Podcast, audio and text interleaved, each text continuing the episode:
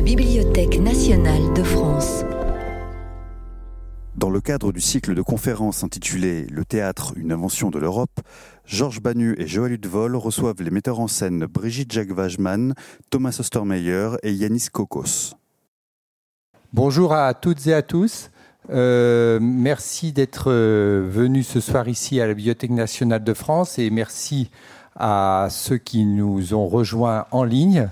Euh, comme vous pouvez le constater, les, invités arrivent doucement. voilà.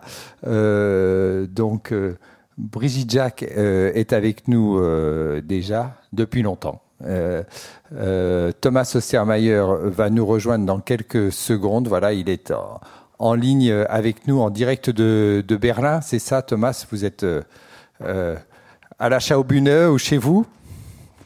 En fait, je suis à, la campagne, mais, ça fait rien. D'accord. Près de Berlin. parfait. Et euh, Yanis Kokos est, vraiment à, deux pas de, la bibliothèque et, va nous rejoindre dans, quelques minutes. Donc l'expérience du labyrinthe. Voilà. Euh, donc nous sommes très heureux, euh, Georges et moi, de vous accueillir pour ce dernier rendez-vous du cycle Le théâtre, une invention de l'Europe que nous avons lancé il y a maintenant un an et demi, qui a connu des, débuts un peu compliqué avec le confinement, mais qui a, euh, je crois, réuni un, grand nombre d'invités euh, et de spectateurs avec des, avec des propos qui nous ont tous euh, nourris pour réfléchir à ce que, à ce que cette phrase que, que Georges avait choisie comme emblème de nos débats, cette phrase de, de Pasolini, nous ne sommes, nous ne sommes pas nombreux, mais nous venons d'Athènes, pouvait provoquer comme, comme réflexion, comme commentaire euh, chez chacun d'entre nous.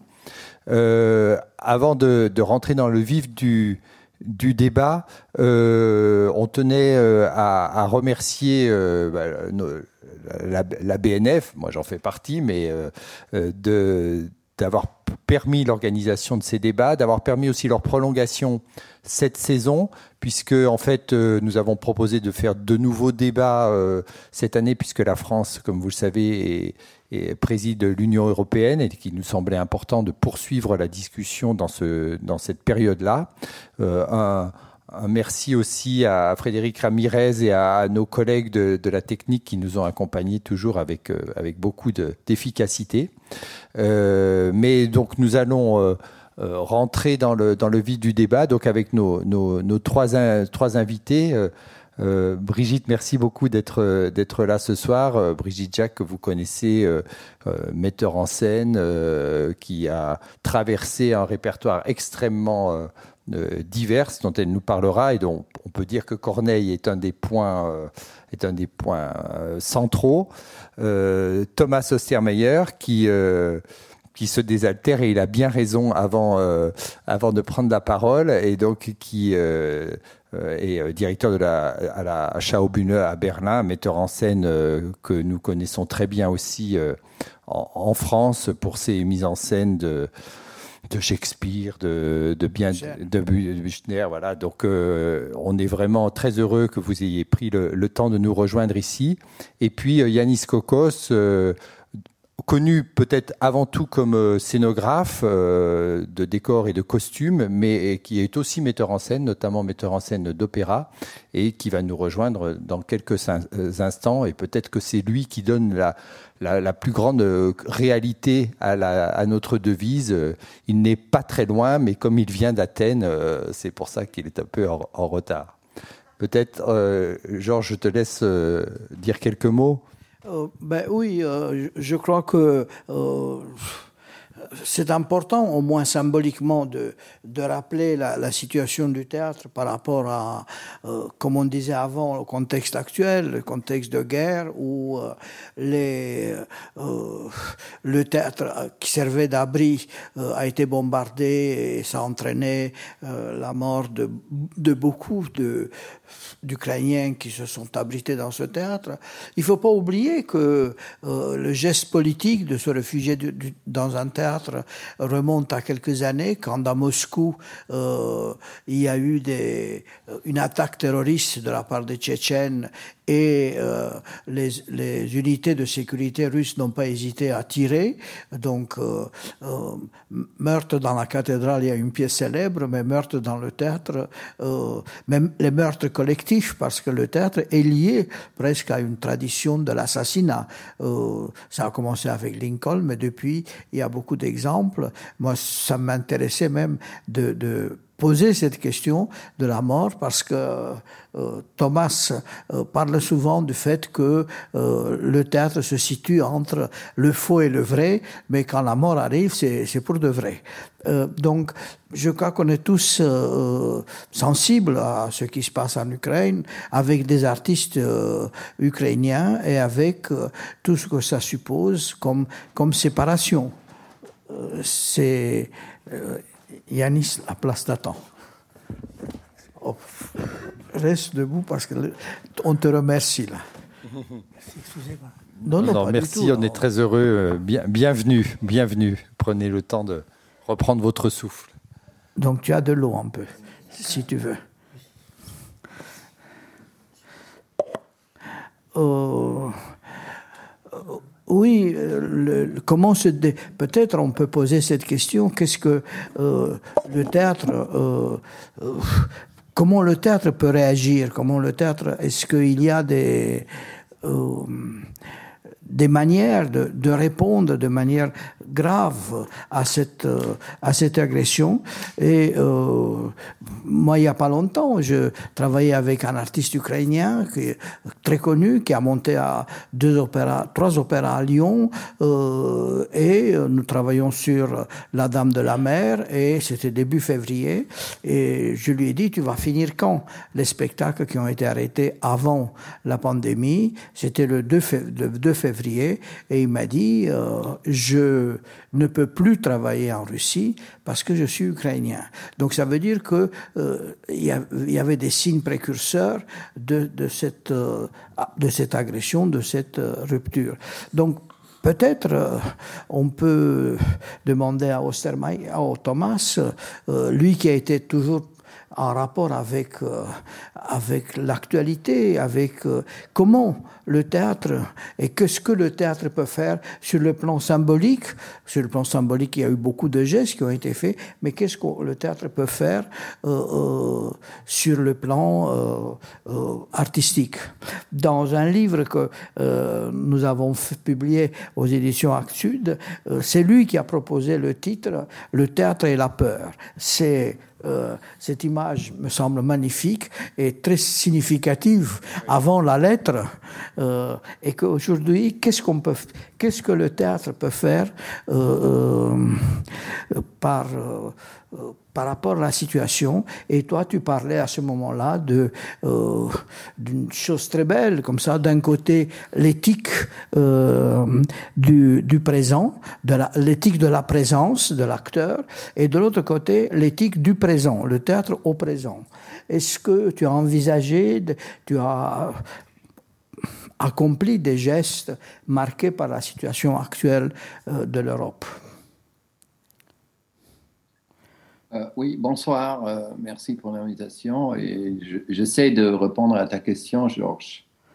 Euh, on était dans une situation assez, assez compliquée parce que, comme vous le suivez aussi en France, chez les artistes ukrainiens, il y a un grand, comme chez nous, il y a un choc total et quand on essaye de faire des gestes de solidarité, il s'agit des gestes de solidarité avec les artistes euh, ukrainiens, dans le sens qu'on essaye de trouver des moyens pour qu'ils puissent travailler à la Schaubühne. Il y a une initiative qui s'appelle euh, Martin Roth, initiative qui date déjà depuis quelques années, euh, au moment où le ministre des Affaires étrangères était Zygma Gabriel. Il a initié ça pour que les gens qui, qui n'arrivent plus à travailler dans leur propre pays peuvent trouver des moyens pendant deux ans, s'ils trouvent une institution qui les accueille. Donc, on essaye d'accueillir des, artistes ukrainiens, notamment et avant tout des actrices. mais je connais aussi pas mal des artistes russes qui sont des réfugiés, qui, qui sont des réfugiés politiques, qui ont quitté euh, la Russie après la guerre, deux jours, un jour après la guerre, notamment Marina Davidova, qui était programmateur et président euh, du festival Territoria à Moscou, euh, Roman Doljansky, qui était dramaturge-chef de Théâtre des Nations, Tsulpan Khamatova, qui est euh, qui est une actrice euh, formidable, très grande actrice. Euh, donc, on se retrouve dans une situation où on essaye d'accueillir à la fois des artistes ukrainiens et russes, mais il y a des, des, des, réserves de la côté ukrainien qu'on peut très, bien, très bien comprendre. Mais ça nous met, nous, dans une situation très, très compliquée comment, euh, comment agir dans une situation euh, pareille? On ne va pas euh, parler de, cette situation seulement, mais c'est vrai que il faut tout à fait rappeler la, réaction de, quelques grands artistes russes.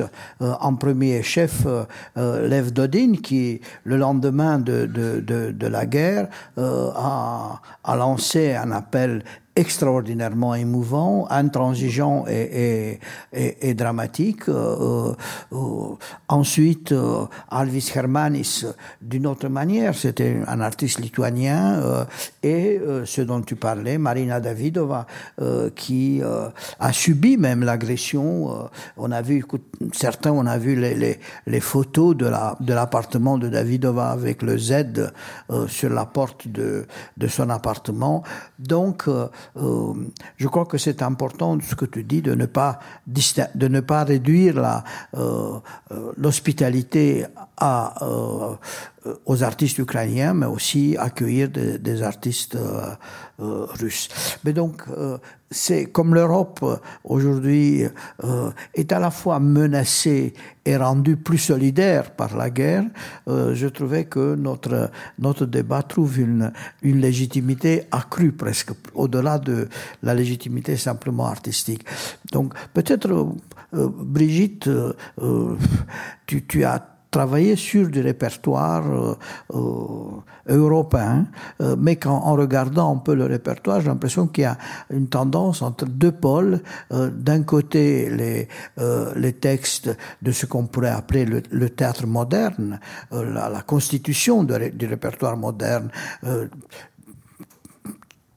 tout ce qu'on tout ce qu'on aime, mais pas le théâtre extrêmement contemporain. Et de l'autre côté, le, le, théâtre le théâtre classique. Donc, une peut-être on pourrait parler pour cette histoire, la question le, théâtre, une invention de l'Europe, autour la question autour de des mots et de la langue.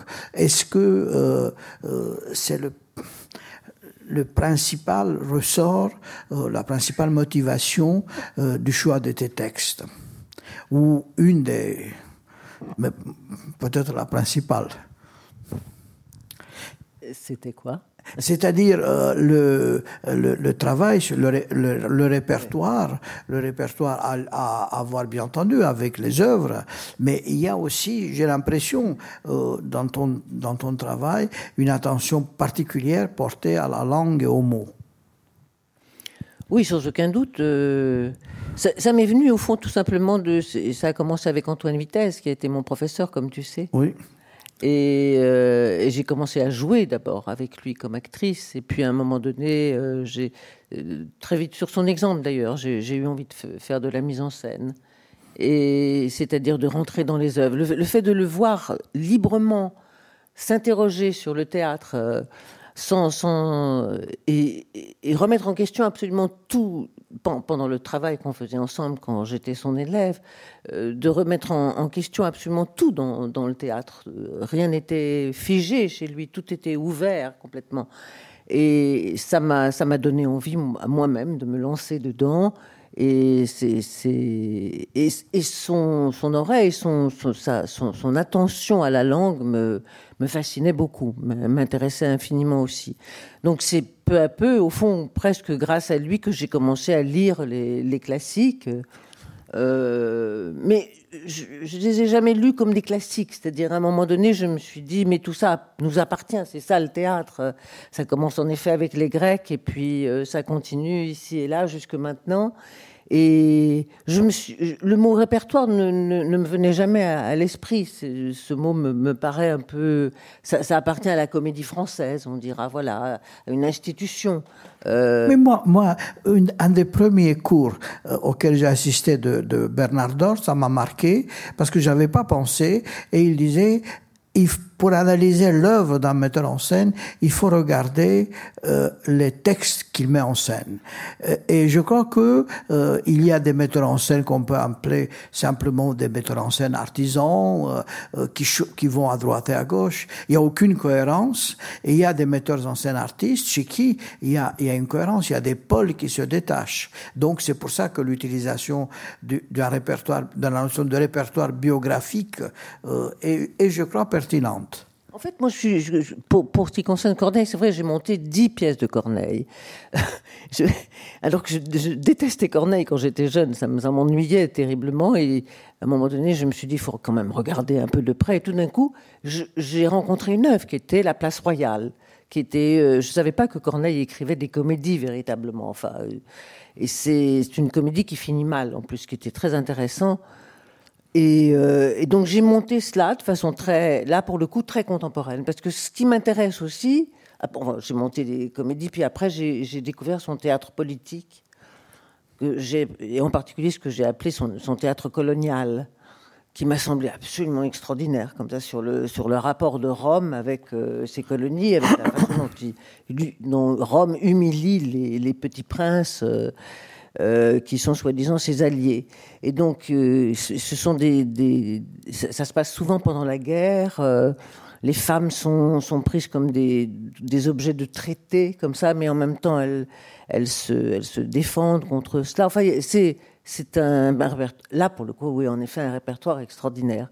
Mais avant, ça, ce que, je me suis dit, c'était ce qui est beau, c'est de confronter. La langue me, me passionnait, l'alexandrin en particulier. Au moment où j'ai commencé à travailler ce, répertoire, euh, François Regnault et Jean-Claude Milner venaient de faire paraître euh, leur traité de l'alexandrin.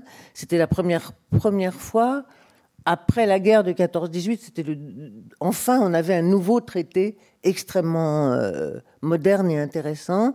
Et donc j'ai travaillé beaucoup avec cela.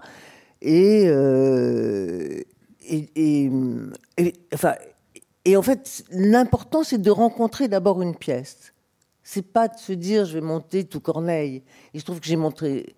Je, suis peu à peu rentré dans l'œuvre de Corneille et avec le sentiment que personne n'y allait. C'était un sort de chantier ouvert, comme ça, euh, que, que, que j'ouvrais plutôt et sur lesquels euh, très peu de gens avaient travaillé. Enfin, il y, y, avait ce, cette question-là. Et, euh, l'autre question, oui, c'est la langue, l'attention à la langue.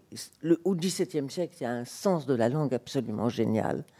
Les personnages sont. On ne sait jamais si ce qu'ils disent est vrai. Il y a un travail comme ça là-dessus sur, le faux fuyant constant de la langue et qui demande au, spe, au spectateur une attention de l'oreille, si je puis dire, qui est, qui est, merveilleuse comme ça. Donc voilà, j'ai travaillé beaucoup. Euh, beaucoup là-dessus et, ça m'a donné beaucoup de joie. Mais ça a commencé avec, Vitesse, qui, lui-même m'a ouvert comme ça à, ce type de, théâtre. Enfin bon, il y a un des, spectacles emblématiques de ton, parcours, c'est Elvire Jouvet 40, euh, le spectacle lié euh, justement à, à l'enseignement, mais peut-être cet enseignement, c'est un enseignement, disons, pour revenir en tout thème, un enseignement strictement européen, c'est-à-dire que c'est pas un langage des signes, un, langage physique, c'est un langage sur le sur le texte. Et dans dans le livre le, théâtre et la peur, euh, Thomas, tu insistes beaucoup aussi sur la formation des comédiens.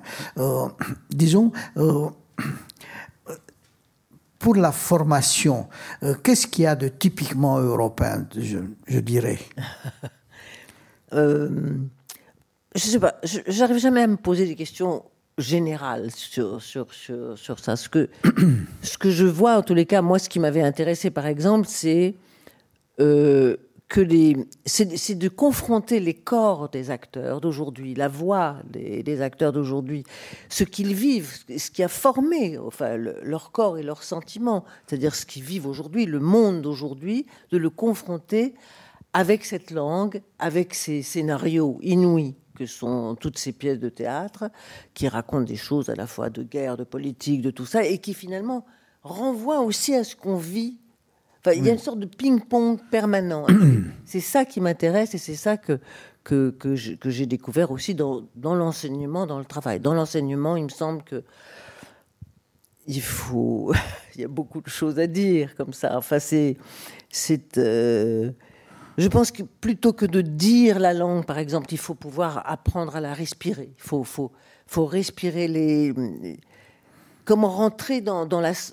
Ne pas se laisser avoir par la beauté de la langue, par le, par le narcissisme de la langue, parce que c'est ça qu'on a vu souvent. Et essayer de, de s'approcher de, quelque chose de beaucoup plus. Voilà, plus, plus, personnel chez, chez l'acteur chez l'acteur. Je ne sais pas comment il faut enseigner. Moi, je,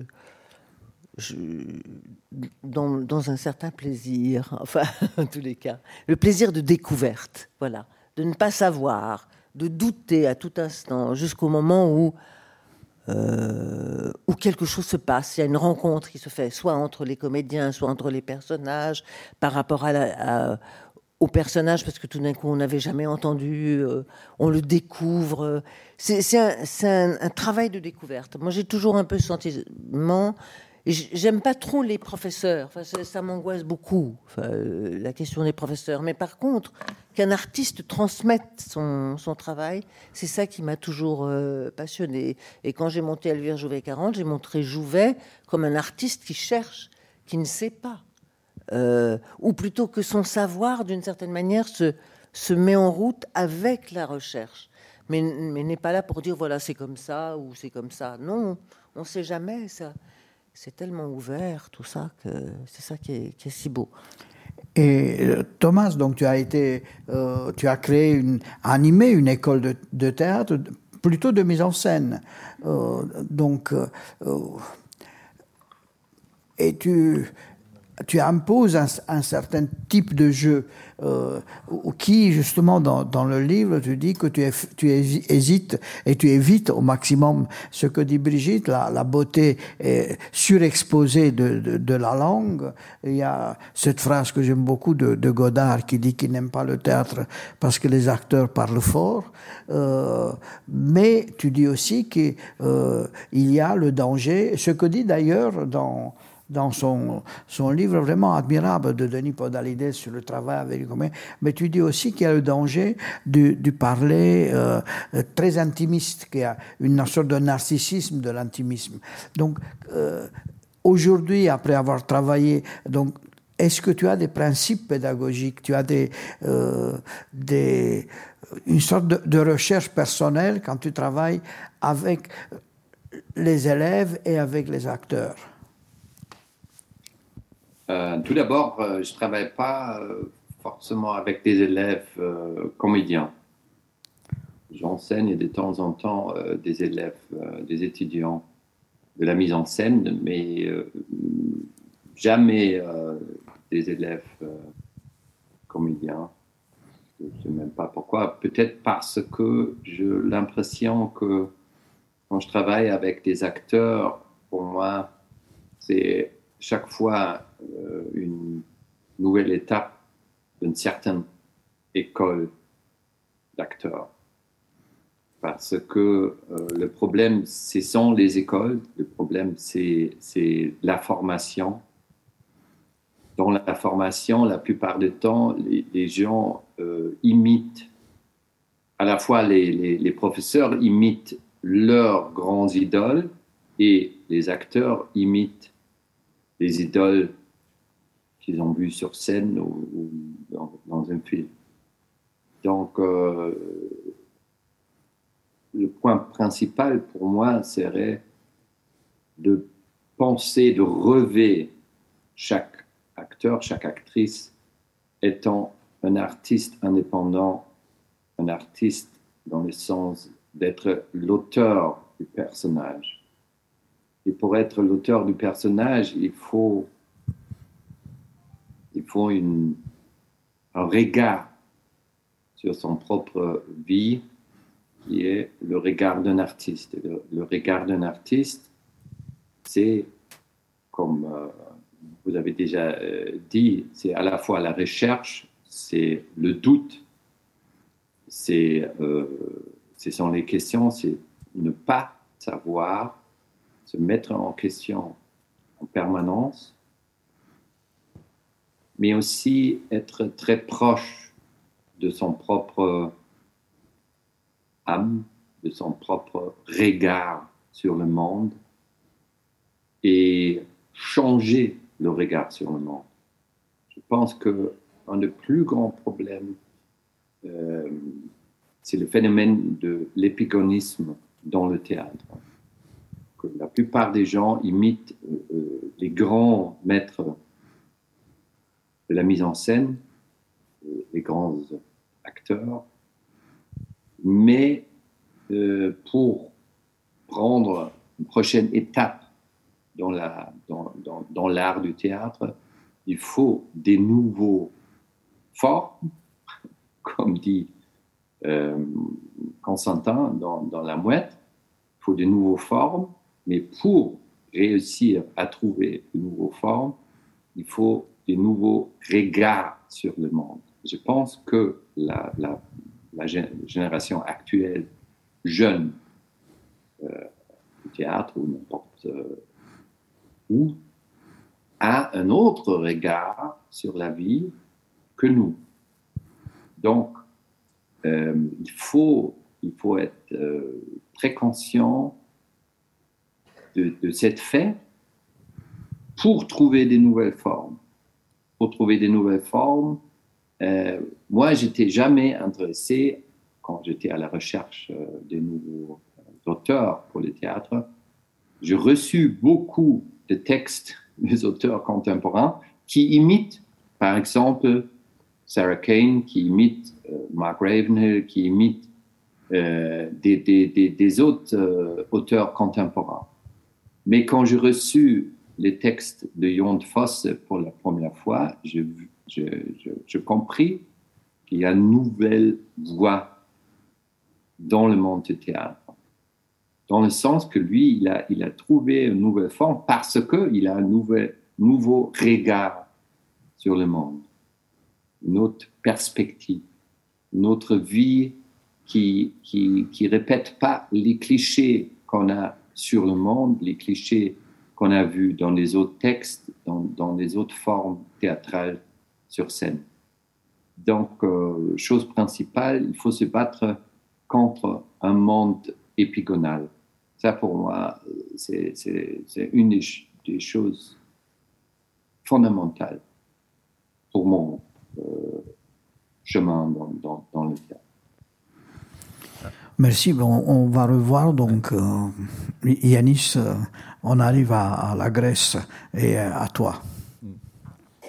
Oui, peut-être qu'on peut dire que le, nouveau regard sur une œuvre, elle passe par euh, une lecture du texte et une interprétation que le metteur en scène va impulser, mais elle passe aussi euh, à travers une scénographie, à travers une construction visuelle qui est euh, nouvelle. Donc vous avez mis en scène, mis en, image de, de, très nombreuses pièces, avec Antoine Vitesse notamment, mais pas seulement comment on travaille justement à ce renouvellement du regard quand on construit un, espace Voilà, on voulait faire une annonce portable. Est-ce que vous avez bien éteint vos téléphones portables? Mais le mien ne marche pas, donc. euh, Réponds, Yannis. Non, non, non, je ne réponds pas. Je Pourquoi?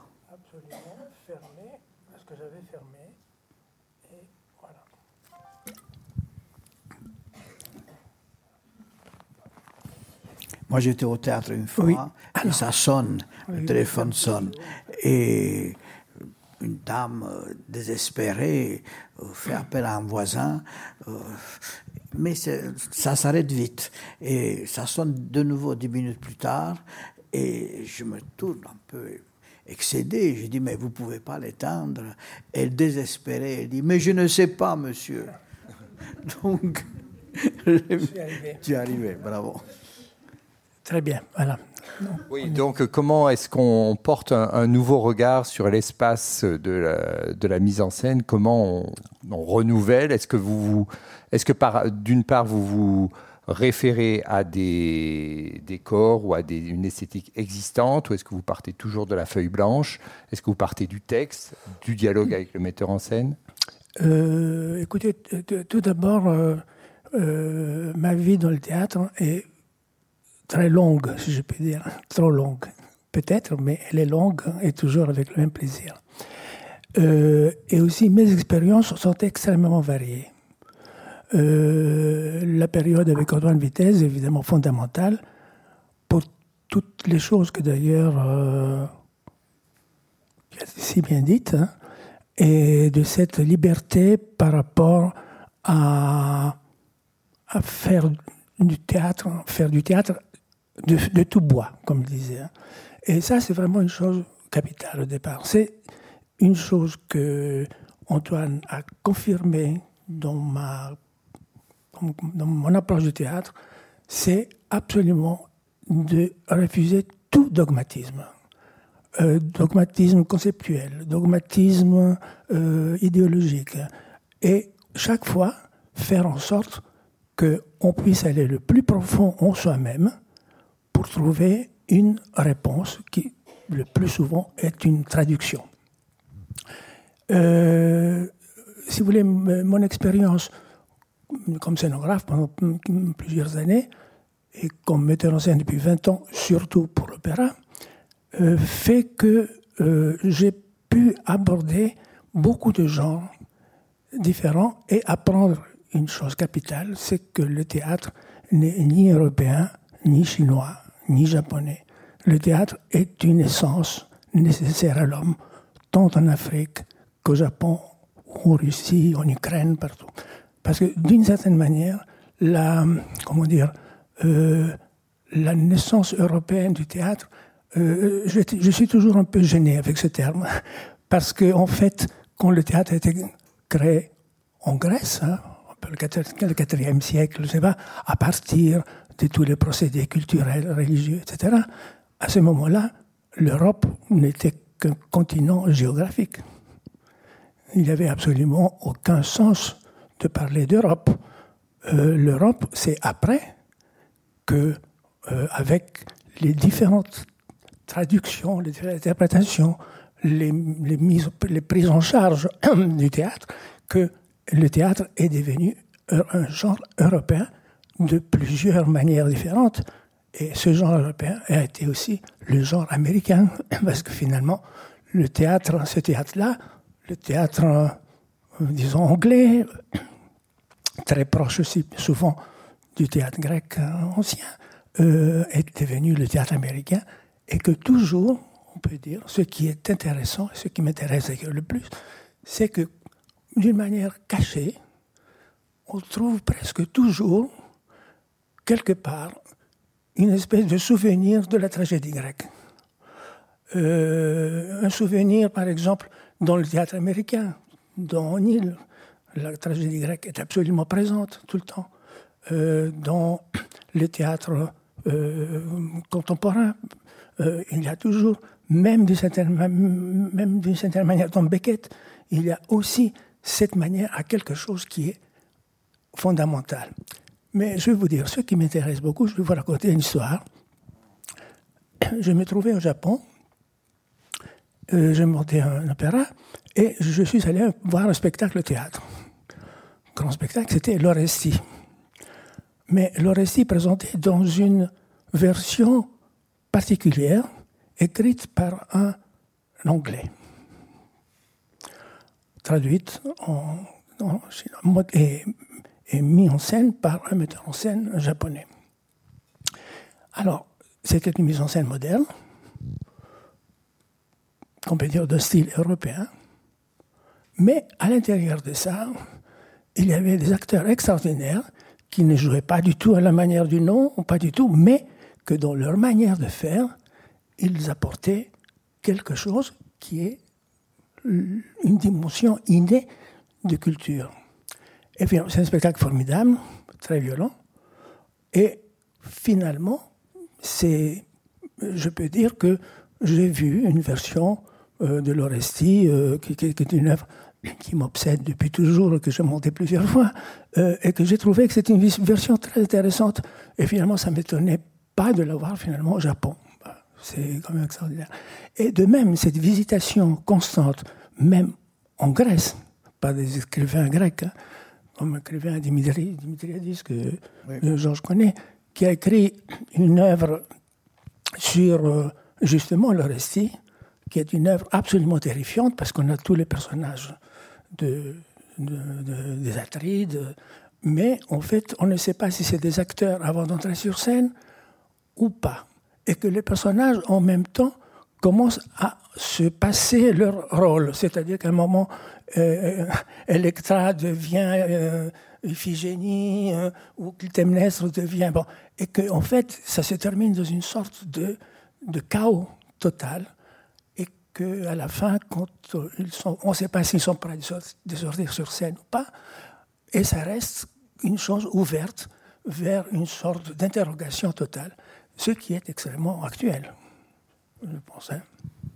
Voilà, donc je, voilà, je me suis avancé peut-être, mais mais peut-être euh, à propos de ce que dit Annie, je crois que euh, cette, cette, idée du théâtre comme invention de l'Europe part de l'idée que c'est l'Europe a le label, mais le label n'empêche pas l'exploitation dans d'autres continents, au Japon, en Amérique, le théâtre. Mais euh, il y, a, y a ce label. Mais justement, la question qu'on peut se poser, c'est que est-ce que la différence par rapport à l'Orient ne vient du fait que ne vient pas du fait que le théâtre occidental est fondé sur une pensée critique, sur une pensée révoltée, sur une, pensée qui propose... Pas toujours. Pardon? Pas toujours. Voilà. Donc, euh, mais euh, pas toujours. Mais en même temps, euh, il y a cette opposition entre la conservation de la mémoire dans les formes traditionnelles et l'absence ou l'alternance dialectique entre mémoire et oubli en, Europe. Donc, comment vous vous définissez de ce point de vue là mais d'une certaine manière, moi, je, bien entendu ce que Thomas Semayer a dit, que je trouve passionnant sur cette manière de regard différent qui est finalement celui de chaque génération quand elle commence à regarder le monde. Ça, c'est une chose qui est capitale. Mais en même temps, et là, j'aimerais bien savoir ce qu'il en pense, euh, je pense que euh, à cause de, cette euh, décision radicale de finalement regarder le monde tel qu'il est à ce moment-là, on enlève complètement toute une partie de mémoire qui, sans, qu'elle puisse être visitée d'une manière critique ou peu importe, mais qu'elle soit présente, je pense que là, à ce moment-là, on arrive dans une sorte de barbarie. Enfin, ça, c'est mon, c'est mon sentiment. Euh, je l'ai toujours. Que, en fait, si on n'a pas cette euh, sorte d'appétit, de désir de voir comment des choses ont pu être abordées à un autre moment, euh, comment des metteurs en scène, comment des acteurs ont interprété des rôles différents, c'est quand même une chose extraordinaire. Par exemple, euh, euh, je ne sais pas, dernièrement j'ai monté Henri, bon, je fais peu du théâtre, mais j'ai monté Henri IV de Pirandello dans le théâtre de Pirandello en Sicile. Bon, c'est une œuvre qui est hyper connue, tout le monde la connaît. Et c'est des acteurs depuis les années 20 qui finalement se font euh, un devoir de, en fait, affronter ce rôle. Mais tous ces acteurs, dans leur euh, identité, euh, portent en eux-mêmes les interprétations des autres, même s'ils les effacent. Mais ils savent ce que Romolo Valli a fait, ils savent ce que Mastroianni a fait, enfin, ils, ils le savent. hein. Et, et en fait, ça, je pense que c'est une chose importante, même si on l'oublie complètement. Mais c'est un enrichissement extraordinaire de, pouvoir faire en sorte que la mémoire, que le passé puisse être présent. Dans mon propre travail, c'est souvent le cas, euh, même si ça ne se voit pas. J'essaie en sorte que ça ne se voit pas. Mais euh, il y a des, comment dire, il y a euh, des approches qui parfois font penser à des choses euh, que j'ai ressenties à partir de mise en scène peut-être, ou un spectacle, ou un film. Mais il y a toujours un rapport constant avec ce qui a été, ce qui est, et peut-être ce qui va devenir, mais ça on ne sait rien, mais ce qui est surtout, avec ce qui est aujourd'hui. Et euh, là, Brigitte aussi a, tout à fait raison, je trouvais euh, c'est très beau ce qu'elle dit, c'est qu'en en fait, euh, ce qui est important, c'est les acteurs, le théâtre, hein, ça, grande leçon d'Antoine, c'est les acteurs et de quelle manière on peut faire en sorte qu'ils puissent être eux-mêmes et justement pas des images, comme disait Thomas Samaguer, de mémoire, d'acteurs, des trucs comme ça. Bon. Mais en même temps, c'est intéressant qu'ils le savent, mais il ne faut pas qu'ils se fondent dans ça. C'est bien d'avoir comme, comme un bagage supplémentaire. Bri- Brigitte, sur le, sur le bagage, alors, euh, est-ce que, vous êtes, est-ce que tu es une voyageuse sans bagage ou une voyageuse avec bagage? Euh, Est-ce que cette, euh, ce, ce ressourcement dans la mémoire? J'aurais adoré avoir des mâles et des mâles avec des transporteurs qui me suivent. Enfin, bon, non, mais ça, c'est une image un peu idiote. Euh, non, ça, me- ça me fait penser ce que, ce que dit Yanis à, à Jouvet, disant à un moment donné dans, ses leçons, justement, de, sur, euh, sur Elvire, euh, disant à, la, jeune actrice euh, il parle de Marie Dorval. Il n'a pas pu la voir, mais il en parle comme s'il l'avait vue. Et c'est extraordinaire. Marie Dorval, elle était puissante dans le sentiment. Je me suis dit, mais comment est-ce qu'il a pu savoir ça? C'était les années 1800 et quelques. lui, il donne ses leçons et on est en 1940. Enfin, c'est complètement absurde. Mais c'est ça aussi la mémoire du théâtre. Il y a une sorte de mémoire, mais ce qui, ne vous conduit pas nécessairement à, à, répli- à- à- à répliquer, à faire de l'épigonisme, comme dit euh, Thomas Ostermeyer. C'est plutôt euh, quelque chose quand même qu'on a, en enfin, qu'on transporte, enfin, avec nous-mêmes comme ça, et, et avec. euh, mais c'est- très important, cette, cette sorte de mémoire du théâtre. Alors maintenant, en plus, on fait des captations de tous nos spectacles. Et dans un sens, c'est- épatant, parce que moi, j'ai tous les deux jours quelqu'un qui me demande Mais ce plot que vous avez fait, mais ça, est-ce que vous l'avez? On aimerait le montrer, pe- personne ne le montre, etc. Donc, tant mieux. Mais quand même, il y avait une époque où c'était juste, comme à l'époque de Jouvet, justement, une sorte de, de- transmission qui se faisait dans, dans le milieu, probablement, dans les, et qui est assez, euh, c'est assez beau. Enfin, c'est, je sais pas comment, voilà. Mais est-ce qu'il n'y a pas une, une, opposition d'entre, euh, ou une spécificité, disons, entre euh, la revisitation, qui suppose l'existence d'une sorte de fécondité de la mémoire, et la conservation qui est pratiquée par les formes théâtrales orientales, qui au contraire euh, vise la perfection des formes, mais aussi l'immobilité des formes. Je pense que le- l'esprit, l'esprit du théâtre européen est fondé plutôt sur la revisitation, mais en même temps, ce que tu dis, euh, oublier complètement le passé, c'est un geste de, de, barbarie. La table, la table rase, la table rase en- engendre des monstres comme, comme, comme le sommet de la raison. Peut-être on peut demander, pardon, on peut peut-être demander à, Thomas Ostermeyer si, cette question de la mémoire et de la, mémoire collective finalement aussi du, théâtre, est-ce que que, Brigitte euh, disait, cette transmission, euh, est-ce qu'elle a une importance dans, votre propre travail Ou est-ce qu'au contraire, on part de de la table rase? Vous partez de la table rase? Euh, ça m'a fait penser euh, quand je suis allé pour la première fois à Tokyo euh, dans le Kabuki théâtre, qui est un, théâtre qui dure toute la journée, où les gens arrivent dans leur pause de travail vers midi, regardent pendant une demi-heure et repassent travailler dans, dans leur bureau. Et dans cet théâtre-là, quand ils regardent les acteurs sur scène, il cite les noms des autres, les spectateurs. Il crie les noms des autres acteurs qui ont joué le même rôle il y a 50 ans. Il, crie fort dans la représentation le nom d'un grand acteur qui a joué la même situation, le même moment, pour faire référence à cette génération euh, des grands acteurs et pour dire que le jeu d'acteur sur scène rappelle à cet grand moment à l'époque quand il avait ce grand acteur qui a, qui a joué le même rôle. Euh, ça, c'est euh, un, un, truc très, très spécial. c'est une technique culturelle nous n'avons plus parce que pour avoir cette euh, technique culturelle, il faut, il faut d'abord avoir la connaissance comment il faut interpréter cette rôle-là à ce moment-là.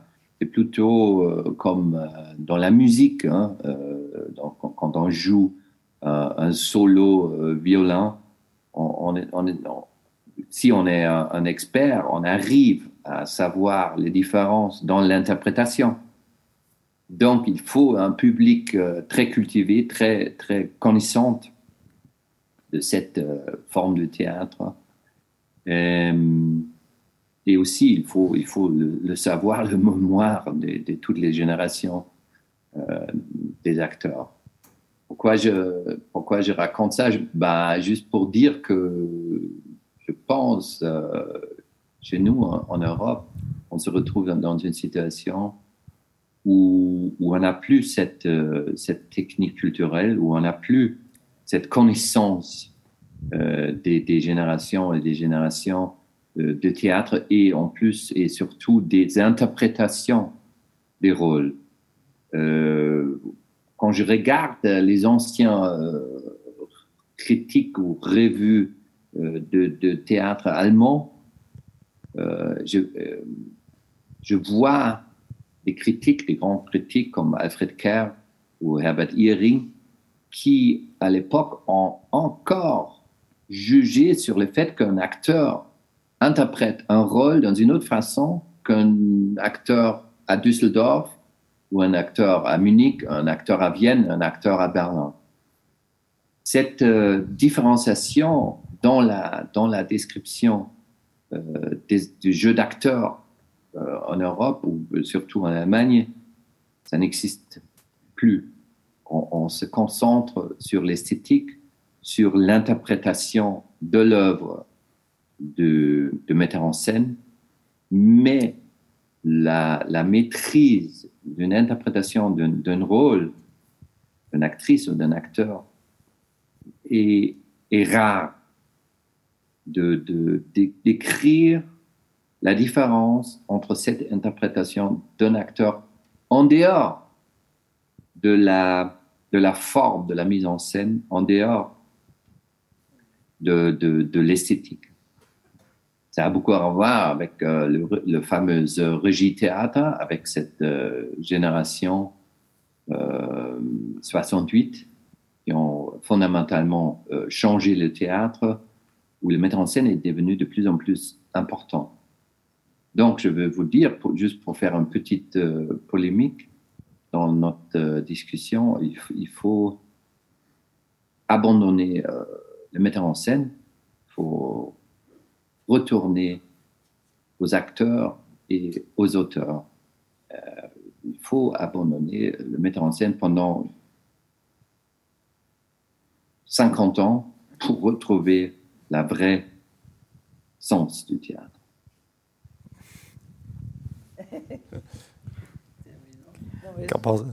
Pardon.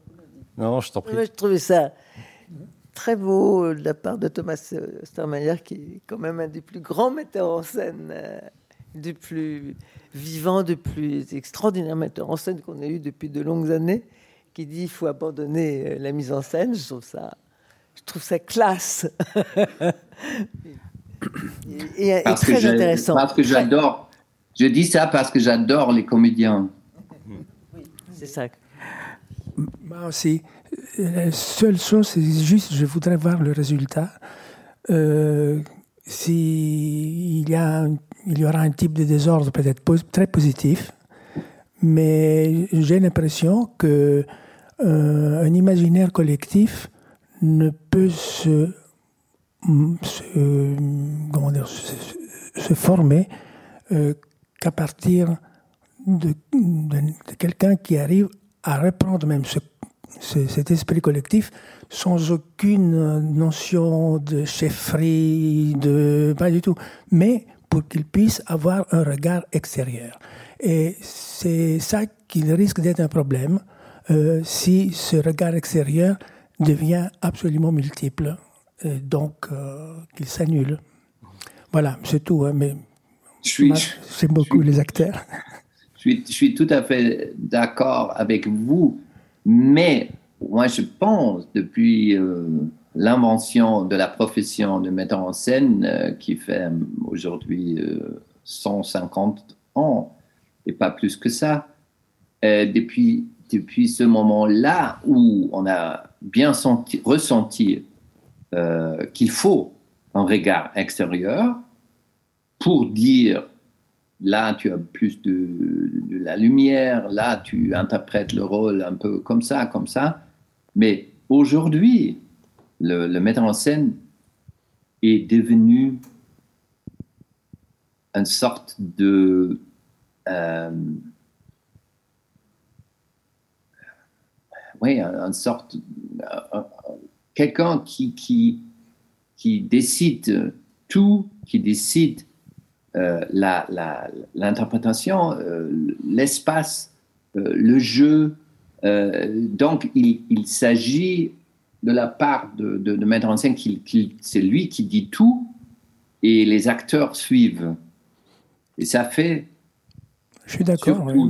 Surtout, dans le théâtre allemand, dans le théâtre de répertoire allemand, ça fait que les comédiens ne sont plus responsables pour les rôles et pour le résultat théâtral sur scène. Donc c'est eux qui suivent comme, comme, euh, comme des soldats de temps en temps presque. Et la responsabilité, si la représentation est, un grand succès, bien évidemment c'est la responsabilité des acteurs et de, de, mettre en scène, mais dès que c'est un échec, c'est l'échec euh, du metteur en scène. Donc, ça veut dire que si j'abandonne la responsabilité pour le résultat des répétitions, je, euh, je, suis moins dans la situation de prendre un risque euh, devant, devant ma carrière parce que je peux dire tout le temps, bah, c'était le metteur en scène, il s'est trompé, c'était un mauvais résultat. La prochaine fois, je travaille avec un autre metteur en scène. Ça, ce sont les défauts et les, les, résultats de ce euh, moment de, de, de, de, régie théâtre quand les le metteurs en scène ont, ont, euh, ont, pris le pouvoir. Quoi. Oui, je, suis tout à fait d'accord avec vous. Moi, j'aime pas du tout le régie théâtre comme ça. ce que, ce que j'aime, quand je parle de la mise en scène, bon, vous savez, moi, je viens quand même de l'espace, je viens du scénographie, tout ça, bon, que j'ai fait la mise en scène depuis 20 ans. Et que finalement, évidemment, mon travail d'avant est aussi ma manière d'entrer dans les, dans, les œuvres. C'est-à-dire que j'entre aussi par une esthétique comme ça. Mais en fait, la chose qui m'intéresse le plus, c'est les acteurs. Et donc, ce qui m'intéresse, c'est le dialogue avec les acteurs. Je ne leur parle pas comme un metteur en scène qu'ils vont faire ceci parce que je veux, parce que le concept. C'est qu'ensemble, il faut trouver quelque chose. Et je sens très souvent cette demande aussi des acteurs d'être regardés avec empathie finalement. Et je pense que c'est ce travail d'échange, d'accompagnement euh, qui fait que les choses sont vivantes. Autrement, ça devient tout à fait mort. D'ailleurs, on a même dans l'opéra, on a des exemples de, de mise en scène justement dans le genre dont vous, que vous décrivez, qui sont absolument catastrophiques et que, euh, en fait, euh, sont admises parce que euh, c'est une œuvre de metteur en scène. Voilà. Que finalement, même n'importe comment, même si rien n'est traité, même si les chanteurs ne sont pas traités, mais il y a une idée. Et je ne pense pas que la mise en scène, le traitement des œuvres, part à partir d'une seule idée, il me semble. Oui, euh, je suis je suis d'accord et pas d'accord parce que euh, le, le, le, procès intenté au, metteur en scène euh, me semble, pour moi, je suis né avec la mise en scène comme ça, me semble une sorte de, de geste polémique sans doute, mais ce qu'on propose en échange, c'est ce qu'on a en France, ça se multiplie partout, c'est les collectifs euh, les collectifs, c'est-à-dire personne n'est responsable. Euh, et euh, justement, pour reprendre ce que disait Thomas, c'est que le metteur en scène est celui qui répond à une donnée du théâtre. Il se confronte avec une contrainte. La contrainte, c'est c'est le texte, un texte préalable. Il y a, il y a cette mémoire qui est peut-être la mémoire des textes en Occident par rapport en Orient, où il y a la mémoire des signes. Mais l'absence du metteur en scène, qui est un peu euh, revendiquée par la nouvelle génération, euh, entraîne quoi? Entraîne l'effacement de la mémoire, euh, entraîne la, suppression de la contrainte dans une sorte de, spontanéisme généralisé. Euh, on, se rencontre, on peut parfois proposer un, spectacle euh, intéressant ensemble, mais sans aucune réflexion ou sans aucun combat avec une contrainte qui est le, le texte et aussi sans aucun avenir. Moi, c'est un peu provocateur. Je dis que les, les, les, les, metteurs en scène travaillent sur la mémoire des textes, tandis que les collectifs adoptent la, la position, la, disons la, la politique du, du préservatif, c'est-à-dire bon pour un seul usage. Euh, c'est un spectacle d'un collectif, demain il n'existe plus. Tandis que le plaisir que, que produit le metteur en scène en assumant euh, la, dimension peut-être de, dictature, de, pas de je crois pas qu'il y je crois pas qu'il y en ait plus de dictateurs, mais euh, en assumant, moi je crois que le théâtre est né aussi de, le théâtre européen est né de la comparaison du plaisir de voir Hamlet de, euh, de Thomas, Hamlet d'Antoine, euh, euh, Hamlet de Brooke, avec des déceptions et, des joies. Les, les collectifs qui développent ces spontanéités, en quelque sorte, suppriment ce plaisir de la mémoire au nom du, euh, du, du, présent. Mais ce qui est par rapport à l'Orient, en Orient, il raconte le fait que les spectateurs reconnaissent la mémoire, la maîtrise, les signes, mais les spectateurs experts en Occident euh, se souviennent de trois ou quatre. Moi, j'ai vu les chaises hier, je me suis souvenu de quatre versions des chaises. Donc, euh, le plaisir est d'une autre nature, mais c'est un plaisir aussi fondé sur la, la, revisitation et non pas sur la reprise de la mémoire. Georges, est-ce que je pourrais intervenir? Oui, oui, allez-y, je vous en prie. Tu sais bien, euh, comme tu es un grand euh, chercheur du théâtre, un scientifique du théâtre, tu sais bien que euh, pour la Grèce et pour le, le théâtre en, en Grèce, c'était le cas c'était une seule représentation de l'œuvre. Donc, ça c'est la preuve. Les théâtres peuvent aussi être un théâtre contemporain où on fait des créations mondiales une seule fois. Et l'année prochaine, on fait des nouveaux spectacles. Ça, c'était, si je ne me trompe pas, c'était la tradition en Grèce. Donc, encore un nouveau euh, polémique. Moi, je pense une culture qui se termine ou qui retrouve son bonheur et son travail dans la réinterprétation de l'œuvre classique, maintenant je vais utiliser un terme marxiste, est une culture décadente. Parce que ça veut dire qu'il n'y a pas de nouveaux œuvres qui rapportent un nouveau regard, une nouvelle interprétation du monde. Parce que nous avons plus de nouveaux de nouvelles idées, de nouvelles interprétations du monde, il nous faut réinterpréter les anciens œuvres. Aussi, comme tu le sais, le théâtre élisabétain était un théâtre de création originale.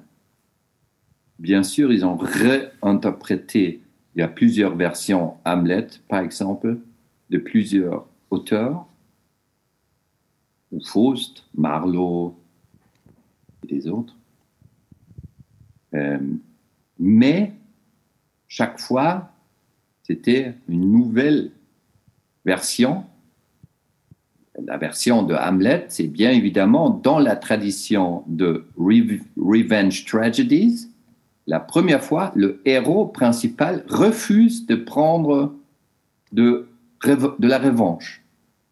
Donc c'est tout à fait un autre regard sur le monde.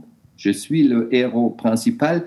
Le public attend que je prends revanche, dans toutes les autres versions Hamlet, toutes les autres pièces Revenge Tragedy, c'était le plaisir du public de voir comment le héros principal prend revanche et à la fin, il tue tout le monde.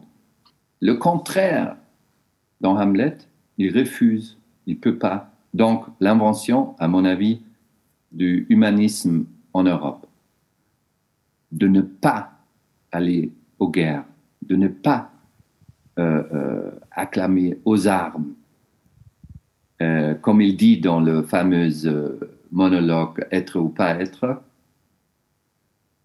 Est-ce qu'il faut faire appel aux armes ou pas? Aussi un certain, une petite remarque sur la guerre en Ukraine. Donc, euh, ça, c'est mon propos pour euh, la continuation de, la discussion. La réinterprétation des œuvres classiques, c'est une signe de la décadence. Est-ce que Brigitte euh, veut réagir? D'abord, j'ai l'impression que quand on, on travaille comme metteur en scène, et vous, vous, vous le faites, c'est-à-dire vous faites les deux. Vous êtes à la fois euh, pourquoi opposer tout le temps le passé au, présent? Euh, Ce qui est formidable, c'est que, le présent apprend du passé, mais le passé aussi. Enfin, c'est cette sorte de dialogue constant avec des auteurs contemporains et des auteurs anciens. C'est ça qui est, qui est, magnifique. Et, je crois que c'est vrai du côté des auteurs. Quand, quand j'ai monté Angels in America de Tony Kushner, je voyais à quel point il avait lu Brecht, il avait lu Corneille, puisqu'il avait fait une adaptation de l'illusion de Corneille lui-même. Il avait fait tout, tout, tout, le théâtre ancien traversait cette nouvelle proposition qui était ce, son, son, cette œuvre magnifique comme ça. Je, pense quand même que c'est et, d'autre part j'ai l'impression que nous, nous, sommes interprétés par les œuvres beaucoup plus qu'elles ne nous qu'on les interprète c'est-à-dire en fait la rencontre avec les œuvres Euh, Jouvet disait d'ailleurs que mettre, en scène est un aveu et, je suis, j'aime beaucoup les, moi les metteurs en scène. J'adore les comédiens évidemment et je veux, mais j'adore voir euh, l'avancée d'une œuvre. Enfin, l'œuvre du, du, metteur en scène me paraît très importante pour, euh, pour, euh, pour, nous aujourd'hui, et, pas du tout comme quelque chose de décadent. Voilà, c'est ce que je pense. Oui, mais, mais Tony Kuchner, c'est un très très bel exemple pour la tradition que je trouve pas décadent, parce que lui, il réinterprète Brecht, il réinterprète les grands euh, auteurs euh, de l'histoire du théâtre, comme le faisait euh, Shakespeare avec Hamlet, qui existe, existait 600 ans avant qu'il a écrit son propre Hamlet. Donc ça, c'est il faut, et pas seulement dans l'interprétation du rôle, et pas seulement dans l'interprétation de l'espace et de, de, l'esthétique, mais il faut aussi prendre un nouveau, euh, comme je viens de décrire euh, sur, euh, sur Hamlet de Shakespeare, il faut, il faut donner un, un, twist euh, qui remet tout en question et pas euh, colorer ici, colorer là un peu, euh, mais le, récit reste euh, le même. Au fond, c'est ce que c'est ce que tu disais en disant regarder Corneille comme un auteur contemporain. C'est euh, la capacité que le metteur en scène a de euh, non pas euh, euh se chercher une interprétation euh, historiquement informée, simplement c'est important, mais aussi à regarder la force du texte en lui-même. Et c'est un peu ce que ce qui était au fondement de ce qui est au fondement de ces de ces débats, c'est la capacité à, à, décaper en quelque sorte un texte, à le regarder euh, euh, dans, dans, sous tous ces sous tous les angles, en fait, et à être au point parfois de d'en donner des interprétations extrêmement euh, diverses. Euh, on a, on a oui, je ne suis pas d'accord avec Thomas, bien entendu, euh, parce que je crois que la l'exaltation du neuf euh, est, tout à fait légitime, mais aussi euh, le plaisir de ce qu'on peut appeler le même et le différent existe. Euh, la parabole, c'est quoi? Euh, La parabole, c'est je ne me sens pas comme un spectateur décadent euh, si je me confronte avec Oedipe ou je me confronte avec Godot, parce que le un grand metteur en scène produit du neuf, produit des idées. Il n'est pas, disons, comme au Japon, celui qui reprend un langage de signes euh, qui est vérifié par le temps. Donc, le, la, la, la, nouveauté, les idées ne se réduisent pas euh, à la fabrication des textes, mais se produisent, ce que disait Brigitte, à, à la revisitation de quelque chose qui, qui nous habite euh, et qui provoque, qui provoque des, des, des surprises. Bon, la scène que tu as euh, faite pour Hamlet, euh, la, la, euh, le début d'Hamlet, euh, moi, me semble aussi important que qu'un qu texte de Sarah Kane.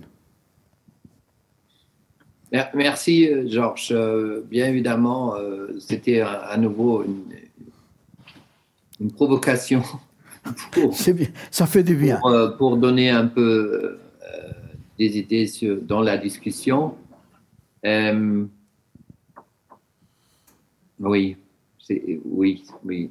Mais euh, je me suis euh, intéressé à, une chose là, parce que j'ai eu l'impression que si on veut parler de, de, l'Europe et de, euh, du théâtre et de, de, notre métier et de, la situation euh, mondiale en ce moment, je pense que un des, des différences fondamentales en ce qui concerne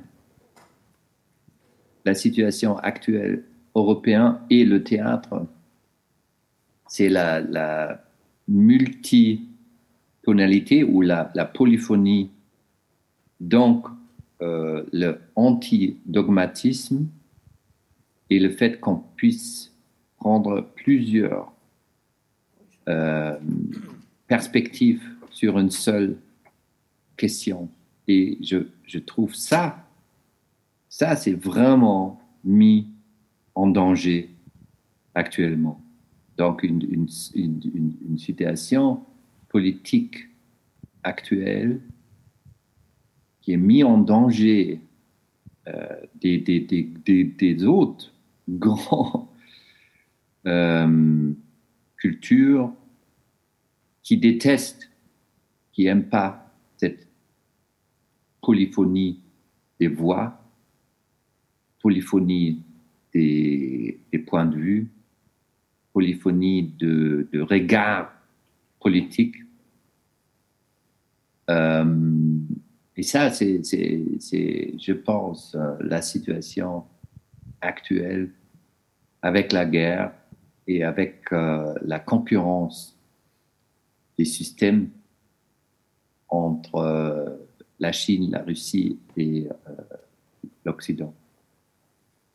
On, vit un, moment actuel où j'ai du mal à m'imaginer une situation euh, d'une discussion dans 20 ans en Europe. Je crois que euh, c'est vraiment mis en, danger ce qu'on fait là. Georges, tu veux. Cette note est un, peu euh, noire, mais elle est sans doute lucide. nous nous acheminons vers la fin de notre débat. Est-ce que tu veux ajouter un mot de, conclusion? Moi, je voudrais ajouter par rapport à, nos positions avec Thomas, c'est que euh, j'ai vu, euh, euh, il y a l'autre face.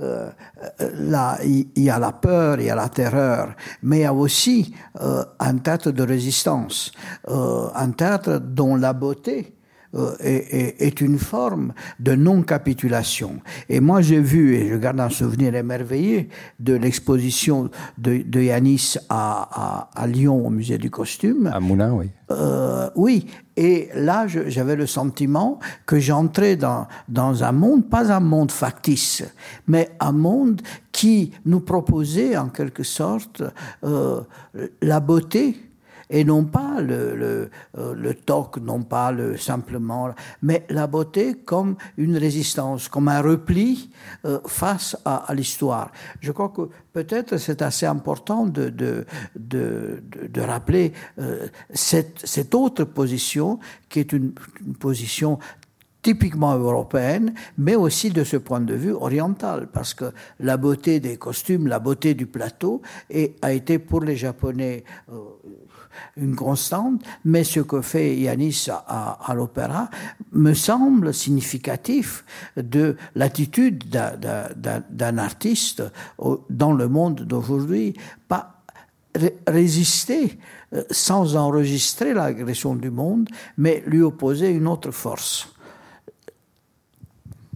Bon, je, je voulais juste peut-être mettre une note un peu positive, c'est que dans la tragédie grecque, il y a tout. C'est-à-dire, toutes les œuvres de Sophocle, d'Échille, il n'y a absolument jamais un point de vue unique. Il y a tout de suite toujours le contraire. Il y a toujours la dialectique comme base de la société, comme base de la philosophie, comme base de tout. Et en fait, euh, je suis d'accord avec Thomas, c'est que la chose terrible aujourd'hui, c'est que on s'est éloigné complètement de cette manière de voir, et ça vient beaucoup, je pense aussi, par cette espèce de repli égotiste où le collectif est plus euh, n'existe plus finalement que dans des comment dire des, points de vue massifs et dogmatiques et pas du tout dans cette euh, euh manière d'avoir le plaisir, le désir de se confronter de provoquer et d'avoir une contre-provocation. Et là, je, voulais parler encore d'une expérience personnelle à partir de la tragédie grecque et à partir de l'Europe. J'ai eu une grande chance, il y a deux ans à peu près, de mettre en scène Oedipe à Colonne au festival de Syracuse et après à Épidore avec des acteurs italiens. dans une très belle traduction italienne. Bon, comment est-ce que bon, je suis entré très naturellement enfin, je, dans ça. Je trouve que les acteurs italiens sont très proches aussi de la manière d'aborder des acteurs grecs, par exemple. Et en fait, bon, on a fait un spectacle qui, enfin, qui était très proche de ce qu'on imaginait. Mais la chose extraordinaire, c'est quand même Oedipe à colonne. Hein. C'est la mort, la vieillesse, et tout comme ça. Un théâtre de pratiquement 1400 places chaque fois, plein pendant 30 représentations d'un public jeune qui, jusqu'à la fin, reste absolument silencieux et captivé. Je, ne peux, je, pense que c'est un espoir parce que je voyais après, les jeunes gens venaient, parlaient avec les acteurs, parlaient avec moi, et en fait, ils étaient captivés par par la métaphysique de cette œuvre finalement et que finalement il y avait bon c'est une œuvre évidemment où il y a le thème aussi de l'immigration il y a des, même des thèmes d'aujourd'hui mais le thème de la vieillesse de la mort euh, c'est quand même important donc je pense que c'est une sorte d'ouverture merci beaucoup pour, pour cette ouverture. Peut-être qu'on peut mentionner la publication du, du livre. Le livre de, de Yanis le, scénographe et ancien. Voilà. Il y a le nouveau aussi. C'est la troisième édition. Oh, c'est ancien, ce qui est bon se reprend. Mais il y a un autre aussi qui vient d'être édité. Merci beaucoup à, nos invités. Merci euh, Thomas d'avoir accordé euh, de votre temps depuis euh, la campagne berlinoise. merci de nous avoir incité à la dialectique. Merci à, tous les deux, Brigitte et, et, Yanis, de nous avoir aussi rejoints. Merci à toi, Georges, d'avoir lancé le débat il y a maintenant quelques mois. C'était un vrai plaisir de d'être euh, ici avec toi à la Bibliothèque nationale de France. Merci à tous d'avoir été là et euh, bah, à bientôt pour de, de nouvelles rencontres euh, ici à, la BNF ou ailleurs. une petite précision concrète, moi je ne suis pas très expert, mais on me dit qu'on peut vous signaler que les, les débats on Tout à fait. sur le link sur le sur le site, site de la BNF, vous pouvez retrouver l'ensemble de nos débats et pouvez, vous pouvez accélérer, vous pouvez les abréger. Vous êtes maître de la situation. Vous les réécoutez. À très bientôt. Au revoir. Au revoir, merci.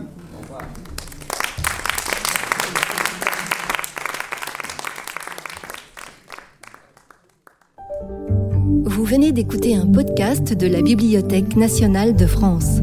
Retrouvez les conférences, rencontres et créations de la BNF sur toutes les plateformes de podcast ainsi que sur le site bnf.fr.